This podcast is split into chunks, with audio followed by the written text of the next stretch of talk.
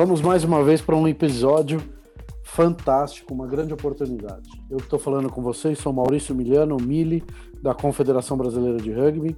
Me acompanha aqui hoje o meu grande companheiro, meu xará, Maurício Coelho Mal Mal.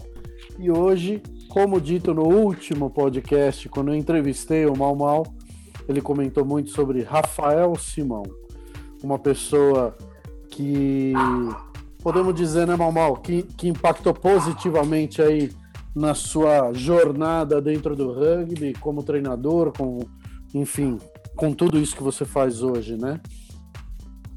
Sim, sem dúvida, Mili. É, como eu comentei no episódio, é, naquele episódio, é, para mim foi um dos grandes influenciadores aí e, e mesmo tendo optado por fazer odontologia, né, para mim é um, é um educador nato aí, pelos seus valores, pela sua conduta, né, pela moral e pela forma como, como encara cada cenário. Então, é, sem sombra de dúvidas, vai ser um, uma conversa bem legal aí para a gente saber como é que foi a formação e, e qual foi a influência dele em todo esse processo aí do, do São José Rugby e de outras equipes também, né? É isso aí. Então, seja muito bem-vindo, Rafael Simão. Muito obrigado pelo, pelo seu tempo, pela oportunidade de conversar aqui com a gente. E já começa com uma responsa, né? Porque você sabe muito bem que o nosso Mal Mal tem uma jornada fantástica dentro de seleções, como treinador, como referência de um, de um dos, ou o maior clube referência hoje no Brasil. E você será referência dele, né, Rafa? Como é que você tá? Tudo bem? Primeiro, boa noite, Maurícios, né? Mili, Mal Mal. É, cara, é um enorme prazer estar falando de rugby aqui com vocês. É, esse, esse canal que vocês criaram de, de acesso a esse esporte maravilhoso, da gente poder falar e estar um pouquinho mais junto, porque eu, ainda mais nesse período agora de pandemia, tem feito muita falta o nosso terceiro tempo, né? E aquele momento que a gente trocava ideia descomprometida de rugby, mas da onde saíam as grandes, as grandes ideias, grandes avanços, né? É, que eu acho que isso é uma coisa que nunca pode faltar, essa, essa, essa troca de, de conversas, né? Então, já que a gente não pode estar na beira do campo é, com mais frequência, esse, esse caminho aqui que vocês abriram é fantástico, né? E, e você já, já lascou uma para mim aí, né? A resposta da gente ter aí na, na cola um Mal Mal, um Portuga. Cara, para mim isso é só motivo de orgulho, né? Cada vez que eu vejo, quero cada vez mais ver esses caras é, voando alto, meu. Você vê Mal Mal voando, o cara fez a vida dele na direção do rugby. É, cara, estudou pra caceta, né? Desculpa, pode falar assim? É, vou ter que fazer cortezinho. Foi mal. É, cara estudou muito é, e se desenvolveu é, graças a uma coisa que, que apareceu na vida da gente. E eu falo da gente porque, porque eu era é só um, um, garoto cuidando de outros garotos, né? E, mas com muita energia, com muito amor. E, e pô, a gente, e a gente vê é, esses caras hoje, onde estão, né? O Mal Mal. Outro dia tava conversando com o Portuga na beira do campo, lá na, na, nos Cobras. E aí a gente até comentou de uma, de uma situação, ele falou, pô, cara, aqui não sei que, onde eu tô, né? Eu falei, cara, isso aí começou quando a gente estava entrando a primeira vez lá em, em, em, em Mar del Plata, cara. A gente na, dentro do, do túnel para jogar contra a Argentina no primeiro jogo de, Seven, e ele com 18 anos, sem barba na cara, né, cara? Eu olhei, tava do meu lado, eu olhei pra cara dele assim, aquela gritaria lá fora, os argentinos cantando, o cara arrepiado, né? eu olhei pra cara dele assim, e cara, quero fazer isso minha vida inteira. Essas coisas começam assim, né, Mamal? Começa assim. O Mamal foi um cara, por exemplo, e a gente tem uma história muito legal que de repente vai dar tempo de contar no meio desse, desse caminho, mas que foi uh, um ano que a gente não teve campeonato. E é, campeonato que na época a gente jogava, a gente tinha é, uns campeonatos muito legais que começaram no Mirim, né? Que era Mirim infantil e a molecada jogando. E a gente tinha uma, uma rivalidade maravilhosa, saudável, né? com Pasteiros, SPAC, é, Bandeirantes, todo mundo, e desde de garotada pequena mesmo, né? E até eu falo que, que assim, a, caras que nem o Pete, o Renatão, são caras também que tem, cara, estavam no começo de tudo, né? Então, é, é muito legal ver todos esses caras ainda envolvidos com o rugby, amando o rugby, né? Eu estava falando do Mal Mal, que a gente teve esse ano que não teve campeonato, e a gente acabou fazendo um campeonato estudantil lá em São José.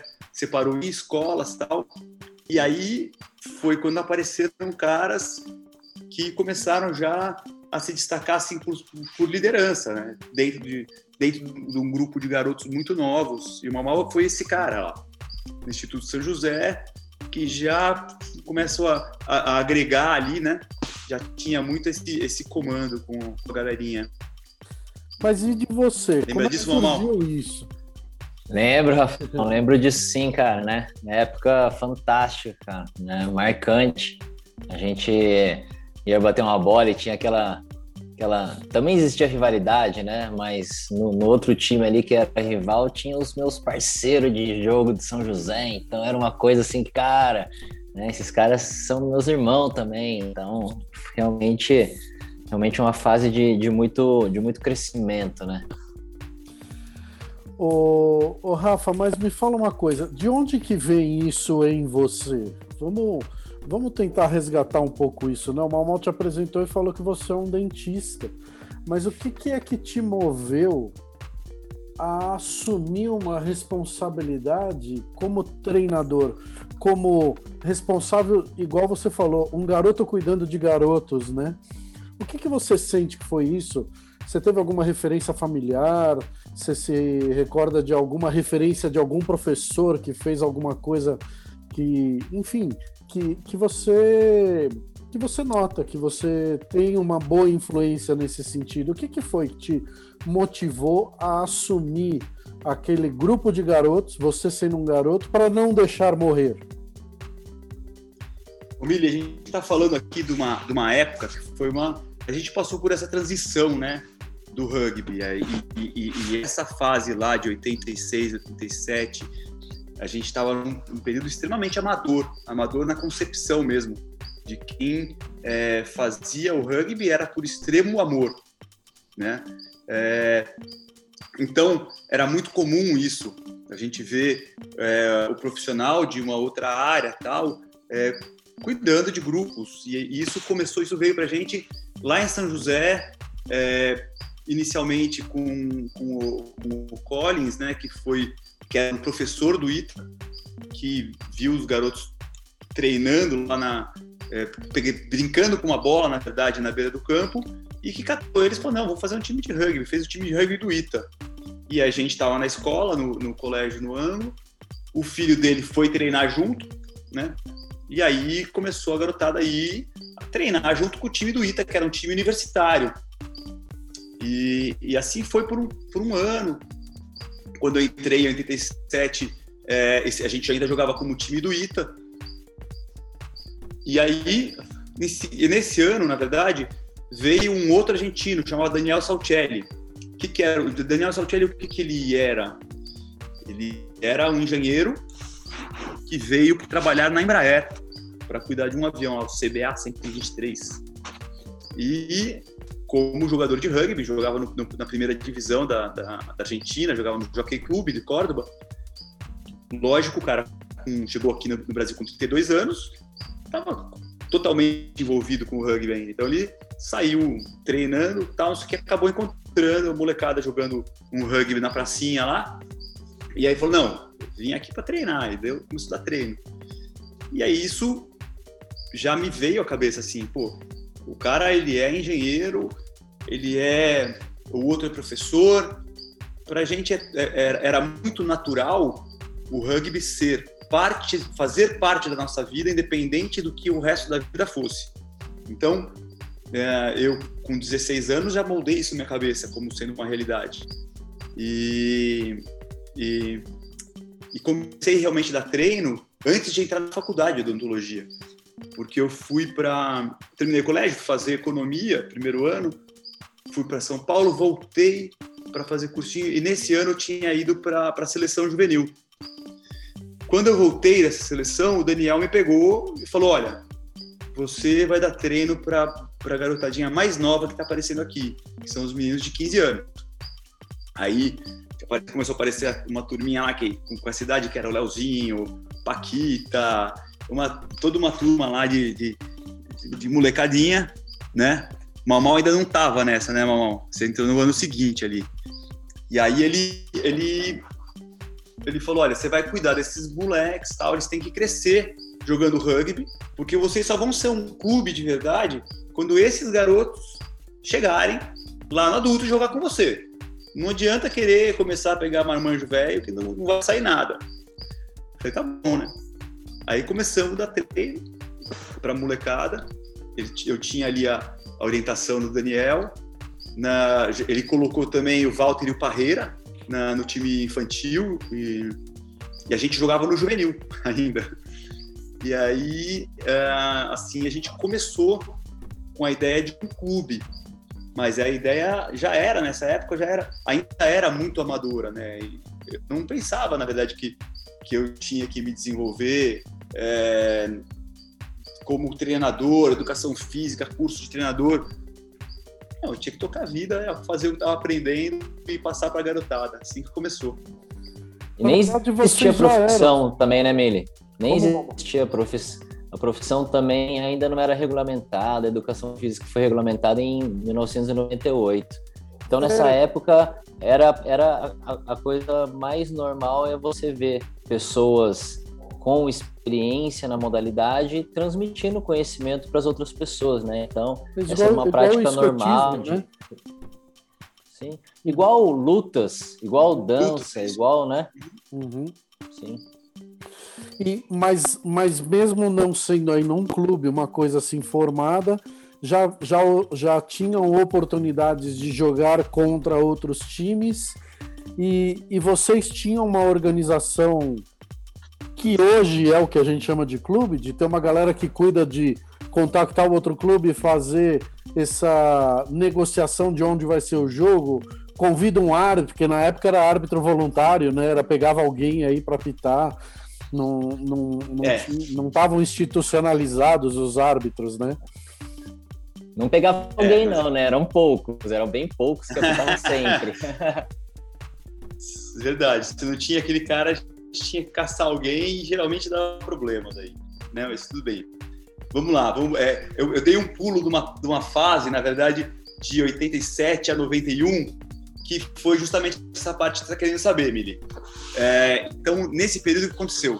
A gente estava em 87, clube, era, era um time do ITA. A ideia inicialmente era, era jogar campeonato universitário, mas como apareceu um monte de, de moleque ali, uh, que não era universitário nem ainda, uh, os treinadores que estavam lá, que era o, o, o, Guilhermo, o próprio Matias, que era o filho dele, que era uma liderança ali, né, Matias Collins, uh, e o Daniel, que tinha chegado, começaram a, a, puxar então essa possibilidade de a gente jogar um campeonato juvenil, em vez de jogar com os caras lá que na verdade não estavam muito comprometidos com, com o rugby, porque o Ita é uma dificuldade extremamente pesada, né? Então você sabe como que é, é, é difícil você manter o cara na, na, na, época de provas pesadas treinando, cabeça no treino. E acabou ficando muito mais frequente a molecada. Então a gente começou a participar, fez contato com a ABR na época, né?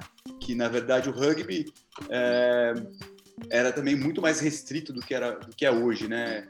A gente restringia lá os clubes de São Paulo, tinha Niterói, ainda nem tinha Desterro e que, que, jogasse com a gente, pelo menos. E no Paraná era Araucária, não era nem Curitiba Rugby. Tinha Araucária, exato, exato. Teve uma, teve uma transição, teve. É, tiveram, eu lembro de dois, dois clubes lá do, do, de Curitiba, com nomes diferentes, até chegar o, o Curitiba Rugby. Uh, mas enfim, então a gente começou nessa fase até essa ideia. E quando eu fui jogar 89, essa 89, 90, não sei, essa seleção juvenil, uh, foi isso, foi 89. Quando a gente chegou de volta, o Daniel que a gente já tinha uma coisa um pouco mais estruturada lá, com muito garoto já treinando, e aí várias idades, e todo mundo jogando meio que jogando junto num, num time juvenil, o Daniel resolveu ir separando por idades, que ele falou, ó, oh, tá começando a ficar com cara de clube. Ele tinha muita vivência de clube, né? O cara passou a vida dentro do Jockey Clube, que é um clube enorme, lá com um monte de moleque, um monte de gente. Então, ele falou, ó, tá começando a ficar com cara de clube, vocês precisam separar aqui treinadores e tudo mais, isso aqui. E foi quando a gente começou, na verdade, a fazer, é, a pensar no clube. A gente começou, aí eu peguei, é, isso, não, isso já foi um pouquinho depois, a gente começou a pensar em clube, porque a gente só acabou só registrando o, o São José Rugby como um clube quando eu entrei na faculdade, não sei se você lembra, o Mamal já estava, na, na, eu acho que por perto. Mas a gente, a gente, eu tinha, eu entrei na faculdade e entrei logo direto no DA, que era o, o acadêmico, onde a gente se envolvia com esporte e tal. E aí eu peguei o estatuto do DA e comecei a querer transformar aquilo num estatuto de clube. E deu, a gente acabou fundando é, o clube dessa maneira, assim. Presidente era eu, com 20 anos, sei lá o quê, e assim fomos, né? É, esse foi o começo do clube, mas assim. Da formalização. Né? Da formalização. Vocês é. já tinham a prática de clube, a vida de clube, né, as relações de clube, mas ele ainda não estava formalizado, né? Até porque a gente acabou é, tendo essa necessidade. No momento que a gente começou a, a, a ir para as reuniões, né, a BR, sabe, acabava forçando a gente um pouco a isso. Fala, pô, vocês não são nada, vocês são banda de caipira. Ele desde o começo chamava a gente de banda de caipira. Né? Vocês estão lá, vocês não têm nada, né? É, então a gente ficava naquela, porra, a gente precisa ter, a gente precisa ter um clube. E tava certo, a gente, é, é essa, essa forçada a gente ficava bem puto, na verdade, mas é, ela faz parte de você querer se mexer, né? Se não tem, se não tem essa, essa uh, obrigatoriedade de você, você acaba ficando acomodado. Então a gente acaba, acabou se mexendo realmente, criando o um clube por essas necessidades, né? Até a relação, né, Rafa, com o poder público, que eu me lembro que a gente começou também a receber é, apoio da prefeitura através do Alvi, e aí existia a uhum. necessidade da gente constituir realmente um CNPJ. Mas antes de ter um CNPJ, Aqui já tinha, nossa, de tudo: festa, carteirinha, roupa, uniforme, tudo. Então já, já tinha tudo antes do CNPJ tá lá, né? O que hoje é um pouco o caminho inverso, né? As pessoas acabam esperando fazer o CNPJ para registrar algumas coisas, para começar a ter. Então, é, mas foi uma, foi uma, foi uma fase. É, que, que foi onde a, a, transição, onde o São José começou a, a, se organizar, a ter as categorias, né, com, a, com o reconhecimento até, né, da BR, da Federação Paulista, em relação a esse o surgimento de um clube lá, né, numa cidade lá no, Vale do Paraíba, lá, né, os caipira, né, chega aqui e fica falando, onde é que é o portão? Portão. E é, acho que foi um pouco nesse período, né, que os caras é, desdenhavam um pouco, falaram, cara, vocês vão lá, cara, vocês vão se machucar aí, né, vocês até são raçudo, mas vocês não sabem jogar, vocês são caipira, cara. E a é, gente é, com aquela... Né, e a gente, Rafão, é, e a gente, assim, é, muito irreverente, né, de personalidade muito forte e queria se meter naquele meio ali porque queria jogar o campeonato, né? O campeonato estava ali e, assim, é, de uma autoconfiança imparáveis, né, cara? Vamos treinar mais e mais. E como o Rafão falou, de repente começou a brotar tanto garoto treinando, né? Quando começou a ter a divisão do, do, do infantil e do mirim, foi quando eu cheguei, né? Porque eu não cheguei, eu cheguei, não cheguei a treinar com com o Beldo, né? Com os caras que já eram um pouco mais velhos, com o Deco, com os caras assim. É. Eu treinava com, com o Leozinho, né? Com o Paquita, com o Febem, com os caras que eram daí, que eram um pouco menores Mirim. nessa época. O Mirim. Não treinava com. O Mini treinava, né? O Neguinho treinava na categoria é. acima. E, E aí, nessa época, assim, era uma gangue que se identificava muito com o estilo, o jeito de ser, né? Não, não dá para é, não dá para a gente hoje mensurar de forma nenhuma, mas é, aquilo lá construiu muito a personalidade de todo mundo que, que teve por aí, porque é difícil correr até ali, vou correr até lá, voltar e subir essa ladeira louca. Não, é impossível, não, não é impossível, vamos. E chegava no final e ainda as pessoas queriam correr como se, né, como se fossem uns uns leopardo, subir igual um louco correndo, né? Posso Nem podia ter um pipaque, Posso explicar a ladeira, mamão? Nossa senhora, cara, aquilo lá foi formador de cara, aquilo lá era uma, uma cortina de seleção. Vocês ainda, os mesmos, vocês ainda usam os mesmos lugares que vocês treinavam? Esses dias eu fiz um treino aqui, viu, Rafão, para a gente relembrar é.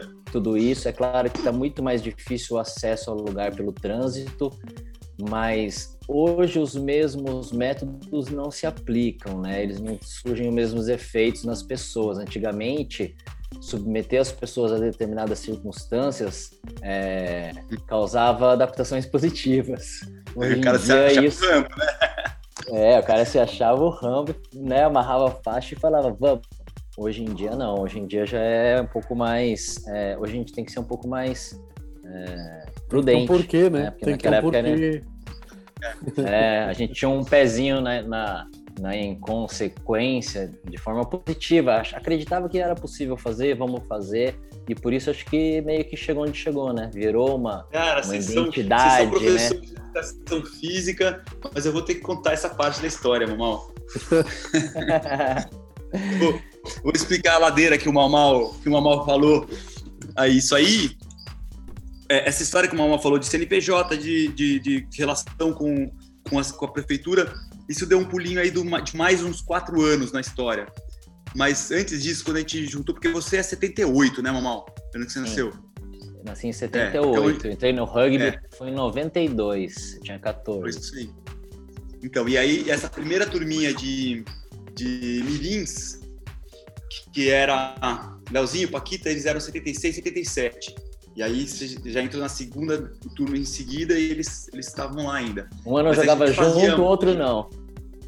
É, é isso aí. Aí a gente a gente fazia um treinamento, a gente tradicionalmente que eu fazia, eu falei, a gente repetia muito o que o Daniel tinha o costume de passar e ele passava pra gente é, ocasionalmente não, todos os treinos a gente corria antes do treino 7 quilômetros e terminava esses 7 quilômetros numa ladeira gigantesca que sai lá do campão lá que, que até hoje tem um campo de treinamento lá embaixo, né, o famoso Maconhão lá em São José, perto do Ango, e uma, uma subida gigantesca, era, era um tiro que a gente dava de 400 metros, com uma inclinação de sei lá quantos graus aquela ladeira lá, ó, e para finalizar o treino, finalizar a corrida, para começar o treino. Então, Subir andando já é um desafio. Aquela subir andando já é um desafio, né? aquela ladeira. E as pessoas, assim, a, a preparação e a fortaleza mental para encarar aquilo da forma como, como é, era encarado culturalmente pelo grupo, era, era fantástico, era incrível, cara. Era uma coisa assim de. Hoje em dia, o que o pessoal acha de andar na brasa, ah, cara. Aquela, naquela época lá, o pessoal andava, corria, chutava, fazia de tudo na brasa, cara, porque era realmente, né? E eu não sei Até se você lembra, São coisas, são é. coisas que, na verdade, a gente realmente fala, né? Que não, não educava, né? Forjava, né? Forjava, né? Isso aí, pô. E aí, você imagina o seguinte: o, o Daniel me falava muito assim, Rafa, a velocidade do seu time é a velocidade do cara mais lento. Eu falava, como assim? Ele falou, meu, todo mundo tem que chegar na bola. Se um não chega, seu time não está chegando, está chegando com um cara menos. Aí eu tinha uns caras, porra, molecadinha que já chegava lá pesada, né? Então o Bodão, o CB, é, Xandão, os caras eram pesados. E chegava uma corrida de 7 km, tinha aquela ladeira, e eu queria que esses caras chegassem juntos. E eu falava, cara, como é que a gente vai fazer? A gente começou a levar uma corda, o Leozinho trouxe uma corda pro treino, e aí a gente amarrava todo mundo. E no, no final tinha que chegar todo mundo lá em cima da ladeira no tempo do último. que geralmente era o bodão, ou você vê. Então, enfim, os caras estavam amarrados a esse cara. Eles tinham que arrastar, puxando o cara para todo mundo chegar junto. Então é. Eu não sei se. se São métodos questionáveis da... hoje em dia, mas com princípios de ideias muito, inteligentes, muito interessantes. É o que o Malmal falou. Hoje essas coisas são inaplicáveis. Se a gente faz, é questionado. Em algumas situações, se a gente faz, o pai vem falar com a gente como treinador, não é Malmal? Porque o pai não, não aceita esse tipo de coisa. Enfim, tem uma tem uma série de coisas aí bacanas. Acho que deve ficar para um podcast. Muito... Isso aí vai ficar para um podcast sobre eu... pedagogia no esporte, com o Mal Mal depois e algum convidado da área de pedagogia. Boa. Eu acredito que eu ia perder, perder alguns atletas nesse, se fosse hoje em dia. É. E, e, talvez arrumasse muita briga com pais, mas na época é. funcionou bem. Hoje em dia é duro, Rafa. Hoje em dia é duro. Hoje em dia a gente tem que tomar até cuidado com o apelido que a gente usa né? Mas você seguiu como jogador, é, você seguiu como jogador até qual idade? Até hoje. Cara, eu parei na pandemia, hum. aos 48. Agora na pandemia. Agora ah, eu acho no... que não dá para voltar, né? Mas no São José você parou com Cara, eu joguei até o primeiro, o primeiro campeonato que a gente ganhou, brasileiro, 1900, é, 2002. Aí esse ano já tinha mudado para Ilhabela. E como que foi, Rafa, essa transição? Você tinha o um sonho, você era de São José, São José é perto do litoral, perto de Ilhabela, então você ia para lá com frequência, você sonhava, eu quero morar aqui, eu quero ter minha vida aqui. E aí você fez as malas e foi, foi um processo? Como é que foi isso? Cara, foi, fiz as malas e vim. Na verdade, é, foi mais ou menos por esse caminho que você falou mesmo. Ah... Nossa, tá, vocês estão me ouvindo? É, então, assim, foi exatamente por esse processo. É, foi uma questão até profissional e, e de vida para gente aqui. É, eu, meu filho tinha acabado de nascer, meu filho mais velho, tá com 19 anos agora. E, e apareceu uma oportunidade, e eu conversei com a minha esposa, a gente veio embora. Assim, realmente foi, foi uma decisão bem rápida. Mas era aquele ano 2002, a gente estava voando, né? O time tava, tinha vindo de três vice-campeonatos brasileiros, né? O último bem doído ainda, né, mamão? É, que a gente perdeu em casa por desterro, por um ponto. Então, esse assim. Foi, esse tava... foi em 2000, Rafão. Esse foi em 2000. 2000. perdeu. É. É, foi 99, 2000, 2001, né? E aí, uh, esse 2002 a gente tava com sangue nos olhos mesmo, para chegar e falar: esse é o ano, a gente tem que ser campeão. Então, assim, com certeza eu mantive um, um emprego em São José ainda para ir para lá quinta e sexta-feira por causa do rugby, mais uma vez como eu mantive minha, como eu escolhi minha faculdade para fazer também por causa do rugby, fiquei em São José, é, mas mantive esse vínculo lá e continuei indo treinar na quinta, no sábado, jogava tal. É, teve até um, um, um, momento que uma mão me deu uma apertada lá. Ah, pô, Rafão, tá difícil segurar aí, cara. falei, cara, segura a onda pra mim aqui, cara, que eu vou chegar no final lá, cara. Eu quero ser campeão com vocês, vamos lá. tá bom, cara, mantém aí seu físico firme, eu sei que você faz, mas capricha aí. Uhum. É, e, e, e, quem tava vindo, quem tava vindo, né, é, impressionando, era o pelo, né, meu? Pô, voando, sobrando, né? Mas o Rafael. A gente tava preparando né? ele, né, Mamal? Sabia que o lugar era dele. Claro, eu, claro. O pelo formei ele como, como fullback no juvenil. Ele era juvenil esse ano ainda, porque ele é de 83. Uhum. Ele ainda era juvenil aquele ano e tava voando. Eu falava pra ele, o Pelo, fica do meu lado, velho. Esse lugar é seu. Eu sempre falei pra ele. Você vai assumir e isso meu... aqui, né? Pelo tem outro maior orgulho meu, cara. Pegar minha, minha camiseta e dar pro Pelo, cara. É, não, mas. É outro orgulho, cara. É. Me arrepio e eu choro toda vez que eu penso nisso. É, a gente ganhou aquele jogo contra o Bandeirantes na final do Brasileiro em 2002, né? Que foi o ano que você uhum. foi para a ilha. E, putz, aquele jogo foi bem, né? Você tava, nossa, com a mão santa, né? Recebendo todos os chutes que o Band né, tinha bastante... Gabeira só chutava lá atrás, né? É, gostava de dar aquelas penduradas, né? E, e aí depois o Pelo também vestiu a camisa e botou lá em cima, né? Seguiu crescendo lá com a 15 e putz, foi, foi realmente né? Aquela foi a última temporada que você jogou pelo adulto principal do São José, né? 2002. Foi. Foi. É, cara, isso é uma coisa que eu tenho orgulho também, é dessa sequência de fullbacks de São José, cara. Eu joguei acho que 10 anos de fullback lá, em seguido pelo, já foi seguido pelo Sancerri, só cara top. Fico feliz Sim. de ver. Quem teve ali também naquela, bem característico daquela posição foi o, o Felipe Lapa, né? Neguinho, irmão do, do Mini. O Neguinho não chegou a jogar muito no adulto, né? Foi muito é, juvenil. Sim. Era um Ô, grande Rafa, também. E essa sua chegada em Ilhabela, já tinha movimento de rugby em Ilhabela? Nada. E como não foi? Nada. De repente, então, você mudou com a sua esposa, seu filho pequeno, nem ele ainda podia ir para pra praia com você passa a bola. Como é que foi? Você corria pela cidade com a bola na mão, jogando pro alto? Ou o que, que você fez? Você alugou um carro de som para chamar a molecada? Como é que foi esse começo? Cara, ah, eu acho que essas coisas são completamente energia, mano. Sei lá. É, da mesma maneira que acontece é, em vários lugares, como, como de repente começou um time de Jacareí, um time de Tabaté, é, caras que vão ali, que agregam de alguma forma e, e, e, que geram, cara. Não sei da onde, da onde apareceu essa necessidade aqui, mas eu continuei jogando o ano de 2002 em São José. E aí a gente foi. É, esse ano eu tava na seleção ainda, com, com o Martoni e tudo mais. Mas aqui não tinha nada. Então, quando acabou o ano de 2002, eu falei: bom, agora eu aposentei, uh, né, tá bom. Mal sabia eu que eu achei que fosse aposentar com 31 anos, fui até os 48. É, então, assim, eu, a gente tipo, parei de jogar por um ano, achei que fosse fazer outros esportes. Eu tava fazendo vela, jiu-jitsu e tal, não sei o quê.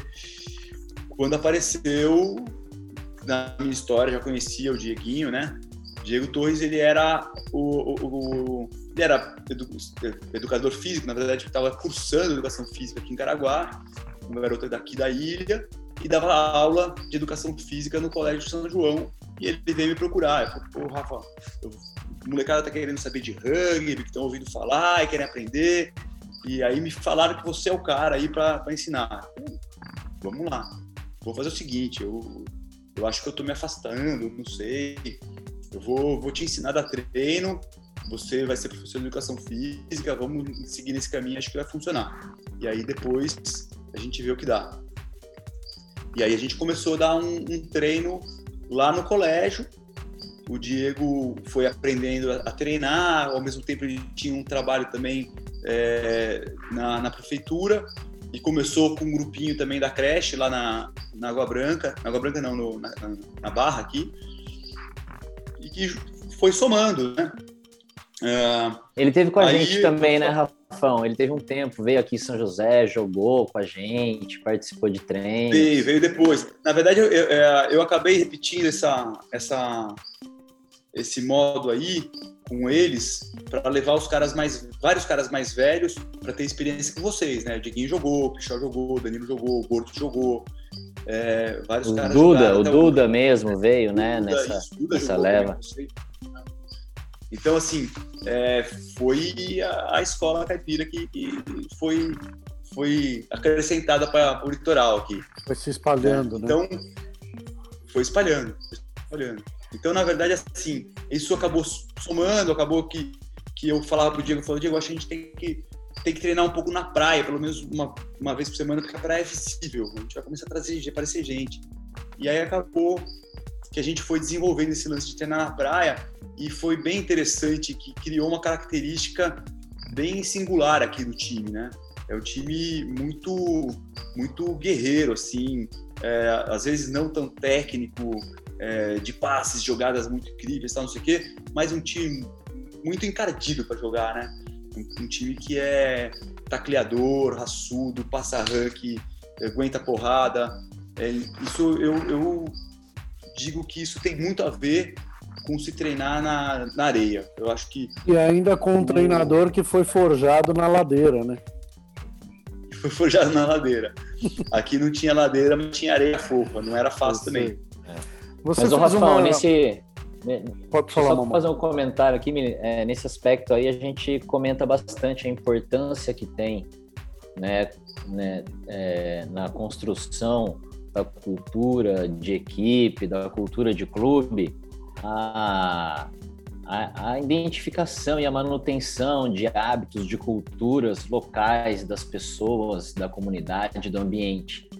Né? Então, aqui, se no São José a gente tem um time autoconfiante, reverente, que, que também é, luta e que meu, é, é cabuloso, a gente também teve na Bela um pessoal que, que se formou né, é, baseado numa cultura, se fortaleceu e, e, reconhece isso, né? Então acho que até hoje, né, vai jogar um beat lá, vai jogar contra o Ilhabela, né? Você pode ser o melhor time do Brasil, e meu, você vai pagar caro, né? Vai, vai doer, vai pagar caro, então é, o jogo, não tô falando nem do placar, tô falando do jogo, de qualquer lance, né? Do 0 a 0 acabou 0 a 0 saiu caro. Então, acho que é isso, isso, isso é bem legal ressaltar, porque todo mundo tem que tem que, é, tem que não partir para esse caminho, mas sempre considerar né, é, essas, essa essência cultural de, de equipe, de clube, para transmitir para essas novas gerações, aí, já que né, os métodos têm que ser um pouco mais brandos, né, que pelo menos a, a informação e a cultura seja preservada. Mas nesse, nesse aspecto, Mamal, até queria saber de vocês aí. Uh, eu, com essa, essa, essa passagem, experiência uh, entre, por exemplo, treinar os primeiros times numa pracinha de concreto que a gente treinava, né? Uh, é, para treinos em campos e treino na areia, por exemplo. Eu vejo que dá muita diferença nessa em, em algumas em alguns argumentos do rugby. Então, eu vejo que passar huck e taclear, se o cara não tem um piso adequado ali, você não aprende a fazer. Então, assim, gente que treina em campão de terra dura não vai ser bom tacleador, cara. Ou o cara é muito sangue nos olhos, sai todo ralado, todo treino, que não, não acredito que saia muito, ou não vai fazer direito. Então, você, ou você tem um campo gramado, adequado, é, isso faz muita diferença na técnica no final, né? Sem sombra de dúvida, Rafão. Sem Acho dúvida. que tudo que se relaciona no rugby com contato com o solo, né, tackle, huck, é, você recuperar uma bola do chão, toda vez que você tem uma superfície que dificulta, né, fatalmente o time vai realizar menos aquelas atividades, porque como você falou, né, não dá para voltar com a perna, né, com a coxa, com o joelho, com o cotovelo sangrando todo o treino, né? É, isso não é vida, isso não. Então, uma vez ou outra, ok, você vai jogar. O pai não vai deixar mais, entendeu? O moleque vai treinar e o pai não vai deixar mais é. voltar. Exato, tá indo lá e tá se machucando. Então, com certeza isso traz uma característica diferenciada, né? É. Eu queria voltar coisa... numa fala sua, Rafa, numa coisa que você falou e que também tem a ver com a cultura que o Mal acabou de falar você falou, você jogou 10 anos de fullback e você tinha ali do seu lado o pelo e você foi trabalhando isso e motivando, incentivando, apoiando a evolução do pelo até o ponto que você passou a sua camisa para o pelo. O São José, aí é uma pergunta para os dois até, né? O São José ele tem esse ritual de passagem de camisa? Cara, o pelo cara. Eu, eu assim, eu, eu não, não, vejo exatamente como uma. É, porra, vem aqui, vou fazer um ritual, tal, não sei o quê. Mas é uma, uma coisa que realmente você. Você, você visa. Todo, todo jogador é, importante em São José, caras como Fabinho, Spani, é, sabe? Que, que tem uma posição chave, ele tá preocupado com o que vai ser depois. Não tenha dúvida. Então, assim, às vezes o cara se estende mais. Por que, que por que, que o Fabinho também se viu o cara jogando, cara, até certa idade, jogando no campeonato A? Eu joguei, joguei até os 48 anos, mas beleza, fui pra segunda divisão, baixo um pouco o nível, tá, não sei o quê. Fabinho, Spani, os caras ali, Guerreiro, já com uma idade mais avançada, tudo mais. Por quê? Porque o cara sabe que ele tem que ter alguém que vai vai vai suprir ali e não é só de jogar, porque a molecada joga muito, mas tem que ter a liderança, tem que ter é, a responsabilidade e aí o cara fazendo isso ele sabe que ele está criando um, um, cara novo. E o Pelo, quando ele apareceu, eu, é, eu fui treinador dele no infantil, juvenil, e eu já olhava de cara, já sabia que esse cara ia ser o, o fullback, que ia pegar a minha vaga na, no São José, na seleção, no que fosse, e entregava para ele tranquilo. Então, assim, você toma um pouco de cuidado até para não, não criar uma estrelinha, né? E, mas você vai, você vai fazendo essa transição. Então, por exemplo, nessa hora até foi essa conversa que eu tive com o Mal Mal, uh, justamente nesse, nesse aspecto. O Mal Mal falou, pô, mas o pelo tá crescendo demais. Eu chamei, falei, pô, Mal Mal, beleza, mas o cara, ele vai chegar, não tenha dúvida, né? Deixa ele jogar uma, uma, esse, esse final de ano ali na ponta, né? Deixa ele receber mais informação. É importante também na formação da cabeça dele. E, cara, sem dúvida isso dá muito certo, né? O cara corresponde completamente quando você é, dá os estímulos positivos, mas também cobra a responsabilidade dele, dele chegar na posição lá. É, Emília, a gente não, não, não tem ali um ritual de, de, de passar a camisa, mas a pessoa, quando naturalmente, né, dentro do ambiente daquele de integração, de amizade muito competitivo, é normal que né, o, o Fabinho jogando com, com a 7, também já jogou muito com, com a 13, é, o, o Rafão com a 15, o Spani com a 8, né, é, são pessoas que assim, a gente, é o que a gente chama, deu muito peso para a camisa, porque se entregou muito, se doou muito, colocou né, é, é um, um, nível de, de, de, trabalho muito alto. Então é natural que as pessoas que estão abaixo, os mais jovens, olhem e tenham aquilo como referência. Da mesma forma como é natural que essas pessoas, a hora que elas deixam de jogar, qualquer jogo que elas voltam a estar ali olhando, elas vão olhar para aquele número com um, um, carinho diferente, né? Deixa eu ver como é que tá aquela camisa ali, quem que tá vestindo, como é que ele tá. Então as pessoas, isso, isso implicitamente é, é transmitido, né? As pessoas sabem disso, ninguém precisa falar, então é preciso jogar com responsabilidade, né? É o que a gente fala, pô, é, respeita, respeita a camisa e, e dá o seu melhor, né? Eu acho bacana. Eu perguntei se tem um ritual, porque tem clubes que tem um ritual, né? Por exemplo, o, o, o São José, que é azul e vermelho, né? O infantil joga com meião vermelho, o juvenil joga com meião azul e o adulto joga com meião listado azul e vermelho.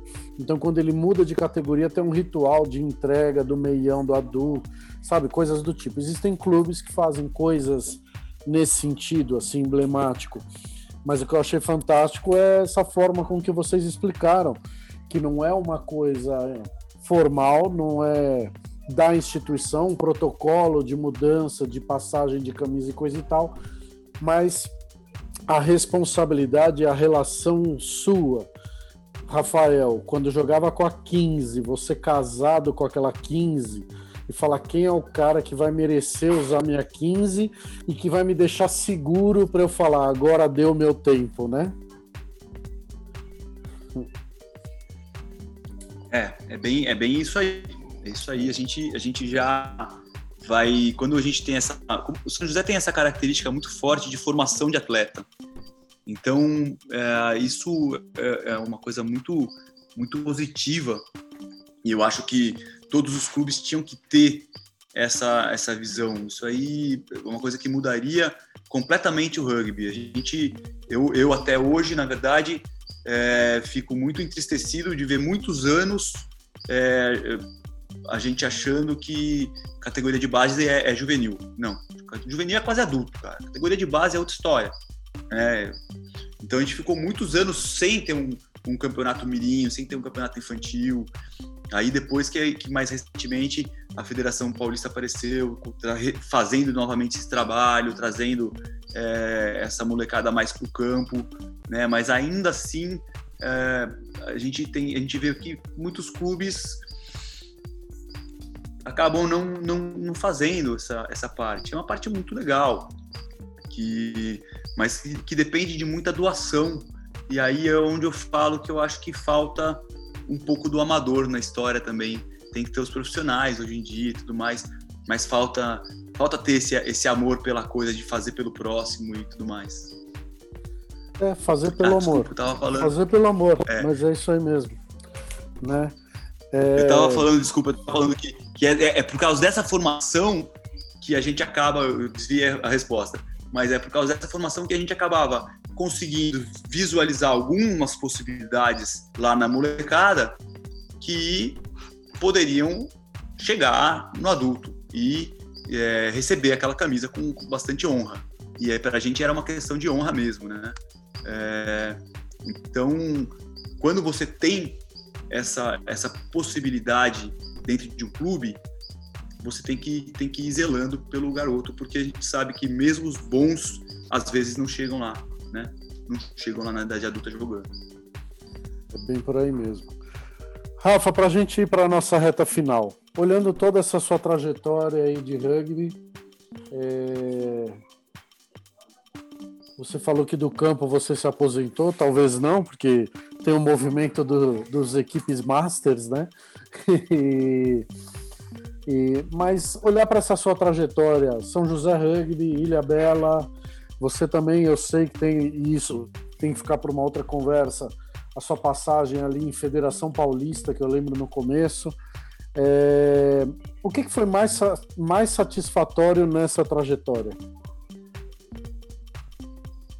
Pergunta difícil, Mili. Cara, eu acho assim, sinceramente, tá? Uh, satisfatório é você ter um esporte que, como você usou a palavra, forja a sua vida inteira. E o rugby é isso, tá? Então, é, não existe na minha concepção um, um ex-jogador de rugby. Se ele for de verdade jogador de rugby, ele vai ser a vida inteira, cara, tá? É, é, porque isso tá é, na forma com que ele age, na forma com que ele na forma com que ele vê a vida e tudo, né? Então, uh, eu acho que, que isso sim é, é, o que o rugby me trouxe e o que eu sempre tive a, a consciência de que eu tinha a obrigação de passar para frente. Então, é, fazer o, o, isso da, da melhor forma possível, entregar isso para alguém e fazer com que isso se perpetue. É isso que, que vale a pena é isso que é o rugby para mim. É, eu, desculpa, cara, a gente acabou não tendo tempo de falar de uma figura que para mim foi fundamental no rugby do Brasil e, na minha história do rugby, que foi o Ange Guimerá, é, que foi um, um, cara que me trouxe né, nessa história a partir de 94, quando eu conheci ele, também grande parte dessa questão de transmissão de, de um dever da gente com o rugby, porque o, o jogou rugby em 54, é, 10 anos ali em colônia francesa, e depois ele passou o resto da vida dedicado muito do tempo dele fazendo outras coisas profissionalmente, mas dedicando muito do tempo dele pro, pro, pro rugby. Então é, eu vejo que caras como como ele, como Salcelli, como Collins e todos nós, você, Malmal, Portuga, caras que nem de todos os clubes, né? Não só desses que a gente está falando aqui de São José e tudo mais, mas de todos os clubes que fizeram o rugby, são caras que entregaram muito do que eles também receberam. E é assim que a gente vai conseguir ir para frente perpetuar com o rugby. É isso aí, muito bom, gostei bastante. Mal Mal, suas considerações finais eu, tenho, eu, eu, tive que trabalhar aqui como âncora, na verdade, porque tem que segurar a amizade e a vontade que vocês estão de conversar, né? Então, desculpe se em alguns momentos eu fui cortando vocês, mas mal, mal, suas observações, seus comentários finais. Bom, é, vou aproveitar essa, essa fala do Rafão e, e pedir a, a compreensão de todos aí para a gente estender alguns minutinhos mais e porque realmente no momento que, é, no momento que, que o Rafão estava ali é, saindo de São José dos Campos, é, ele sempre teve um papel de, de, liderança na parte administrativa e tudo mais muito forte. E, e não que outras pessoas daqui da casa não o fariam, poderiam fazê-lo, mas ele via né, no, no fato do Guilherme estar aqui em São José por conta da Ilma, uma chance única de um cara extraordinário de, de, de desenvolvimento e de fomento do rugby. Então, nessa hora, ele colocou o Guimerá na vida do São José Rugby. A primeira é, impressão minha não era das melhores, porque eu tinha meio que uma, uma, uma bronca do, do Guimerá, de alguns processos da seleção, ah, que eu falava, nossa, né, a gente vai jogar no campo, a gente fica aqui quatro meses se preparando, né, na praia, mas também adorei o processo, enfim, depois de tudo aquilo eu entendi a importância do negócio.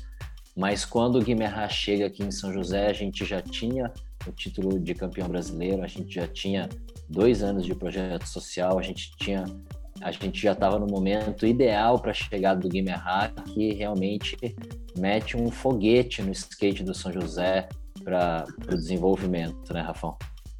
Foi, perfeito. Colocou muito bem. Era, se fosse antes, talvez não desse certo, se fosse depois, tinha passado o tempo, mas ele chegou no momento exato mesmo, do foguete. É o que você falou da sua chegada em Ilha Bela e a energia para fazer um time de rugby nascer. É o momento certo. E, bom, e aí, Rafão, é, é, é, o Gamer naquela época, ele vinha de, de vice-presidência de, da FIRA, né? Ele, é, e, ele era vice-presidente da, da BR também, né? Se não me engano, era o Jean-François, o presidente. E, foi, foi um período, sim. E ele, numa vivência, né? É, lá de São Paulo, e quando chegou em São José, é, eu lembro que você até chamou, cara, não sei se foi o Renatão ou o Pitch para uma conversa e tal. É, tamanha era a importância, assim, de, putz, deixa eu mobilizar o pessoal do São José aqui, que o pessoal não, não tá entendendo, né? E, nossa senhora, a gente deu um salto, cara, né? Foi, foi um momento que você pôde deixar a 15 com o pelão, mas você pôde deixar também a parte administrativa, né, com alguém que, um empreendedor, um visionário, né? Normal, essa foi a passada de camisa mais difícil, cara, porque a do pelo era muito natural, né? Isso já iria acontecer, eu querendo ou não, já, já era um fato. Né? A, a do Guimerá, eu entendia, porque eu, eu, eu, participei muito da vida do Guimerá nesse período das, das seleções e sabia completamente qual era a, a intenção dele em levar times do, do, da seleção, seleções brasileiras para participar de campeonatos na Europa e, e, e, dar uma vivência completamente diferente para vocês. Deu um, um, salto de qualidade no rugby. Então, uh, eu precisava, só que assim, ao mesmo tempo, vocês tiveram e sabem todos que o Guimerá tinha um gênio catalão dificílimo, né? E a gente também, time de São José era inteiro cheio de Guimerrazinho né? Então, é, num primeiro momento, foi aquela dificuldade: como é que eu vou juntar, como é que eu vou convencer esses caras de que o Guimerá é o cara certo e que eles também são os caras certos para estarem com o Guimerá? Porque vão bater de, de frente, né? De Fabinho, Spani, Clair, um monte de gente, né? Mas uh, a gente acabou, graças a Deus, o pessoal tinha muita confiança também em mim, né, Mamão? E, e deu esse voto de confiança e vocês é, também corresponderam demais ali a todo o trabalho que o Mihai era realmente um foguete. Ele foi fazendo as coisas acontecerem e vocês dando dando, dando resultado lá atrás. Né? Foram voando. Vocês estão de parabéns pelo, por esse empenho todo que fizeram em São José. É, obrigado, Rafão. É, a gente sempre teve a visão crítica, né? Se está trabalhando, se está produzindo, cara, legal, segue, massa. Agora, se tá é, só é, no charlatanismo, daí não dá. Então a gente sempre foi bem assim e, cara, legal, legal a gente poder registrar, né, o Guimerá, que foi uma, uma figura importante, eu acho, não só para o São José, mas para o rugby é, no mundo, mas sobretudo para sua para sua formação também, né, como dirigente do rugby, toda essa preocupação aí que que você expôs. Então é isso, Mili. Agradeço muito aí essa oportunidade. Como você falou, tem que ir cortando, porque se deixar aqui o terceiro tempo é daqueles que atravessa a madrugada, né? Que a gente vai né, tomando umas e aí quando vai ver, meu, já são altas horas. Mas é isso, a satisfação enorme. Uma pessoa que, é, que eu tive o prazer e a honra de, de, de ter como amigo aí do rugby. Grande Rafão. Isso aí. Rafão, seu tchau. Bom, não, bom, o prazer e a honra é do meu, né, Mamal? Vocês, e, e, e assim, um, um, prazer tão grande, cara, que de vez em quando me aparecem caras na, no, no, Facebook, pô, Rafão, e assim, a, é, é, a gente selou uma amizade tão legal com, com toda essa garotada que hoje já são todos adultos, quase coroas até. É, que é muito, muito bacana o que a gente recebe de retorno, né? Então, obrigado aí para vocês pela oportunidade de estar falando para essa comunidade linda que é o rugby e, e sucesso nesse programa e em todas as, as empreitadas de vocês aí na CBRU, tá bom? grande abraço, obrigado. Muito obrigado a vocês dois. É, como o Mamal falou, né? É aquele terceiro tempo que se alonga até de madrugada, o pessoal se passa um pouco na cerveja, os dois já estão quase chorando de saudade um do outro aqui e desse dessa recordação, dessa memória toda da história de São José Rugby. Muito, muito obrigado pela participação dos dois, pelo tempo de vocês e nos vemos num próximo episódio. Tchau.